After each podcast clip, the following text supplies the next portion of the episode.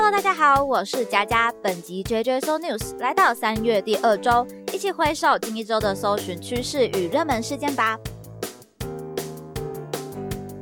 上周搜寻关键字中，虽然乌俄战争的直接单字比较少了，不过因其连带影响的话题倒是浮上水面喽。像是鲑鱼缺货，就是其中大家最知晓的。那这个缺货问题呢，各家寿司店都有做出不同的反应。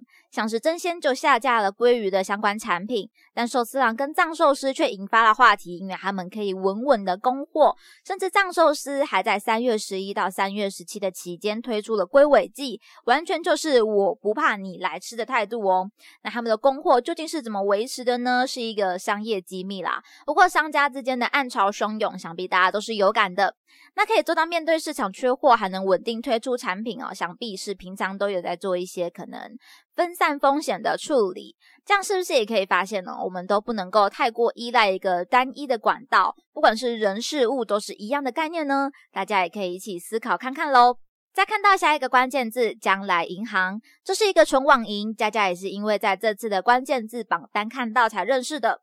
那它究竟为什么可以登上榜单呢？因为它推出了可以让客户自定银行账号的选号服务，确实是前所未见的第一家哦。听说一些热门数字，像是一六八八八八六六之类的热门数字，是已经抢不到了。不过它还有另外一种选号方式，是透过手机号码。如果是家家的话，可能就会偏好选择这个，因为我觉得更好记一点哦。平常不管是银行账号还是信用卡号啊，真的都很难被记下来。每每需要被使用的时候，都要把卡片啊再拿出来温习一下。所以如果可以拥有一个自己定的号码，可能对这个记忆就比较加深，就可以帮自己少一些步骤。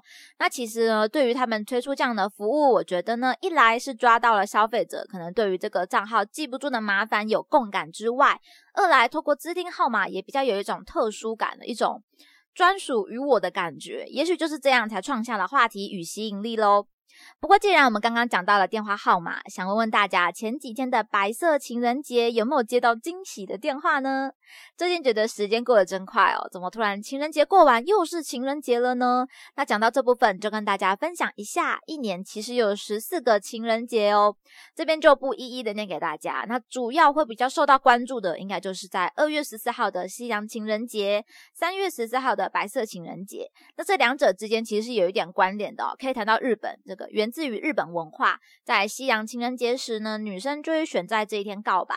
那等到白色情人节，就由收到告白的那一方应该要去做。回礼呀，表达自己心意的动作。那我听说，如果送棉花糖呢，就表示讨厌。我觉得我们甚至连朋友都当不成的那种。那如果是饼干呢，表示诶普普通通。我想我们还是维持朋友状态是最好的。不过如果收到糖果的话，就表示 I love you too，我们在一起吧。那这个故事看到这边呢，我有一个想法，就是如果告白之后还要等对方一个月的话，是不是会有一点难熬？就是等的有点久呢？不过这个文化还是蛮有趣的。那其他的情人节呢？推荐大家有兴趣可以搜寻一下。其实每一个都有它的含义跟名称。那我觉得，对于一些不擅长送礼物的人，如果了解一下这些节目内容的差异，对于礼物的挑选可能会更有灵感，算是可以解救一些直男直女。接着，我们今天从趋势统整了一些产业的相关关键字，分别是长荣、人保跟 iOS 十五点四。长荣登上三月十四号的排行榜第一名哦，这部分是因为他们宣布减资。那减资之后的好处呢，就是每股净值啊、每股纯益都能有一些推升，算是有点。回馈到股民身上吧，不过也让人觉得更应该好好去关注，究竟他们这么做的下一步规划可能是什么呢？有兴趣的各位就要多多关注喽。人保的部分则是有关疫情，在深圳封城之后，可能对部分产业的物流都有影响。如果有网购的朋友使用集货的时候，也就要注意一下这一块喽。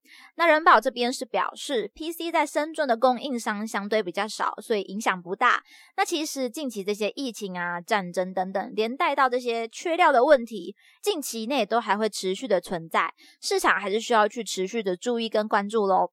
最后，我们看到了 iOS 十五点四最核心的关注话题就是在口罩解锁 Face ID 这一项功能哦。因为疫情之后，可能脸部需要脸部解锁的人都很困扰，没办法好好的扫描全脸的话，在外面又要拿下口罩的时候，可能就会引人侧目等等的问题。所以延伸出这样的功能，应该有造福不少的人群。不过我这边也想到另外一个问题是，会不会造成安全性比较低一点呢？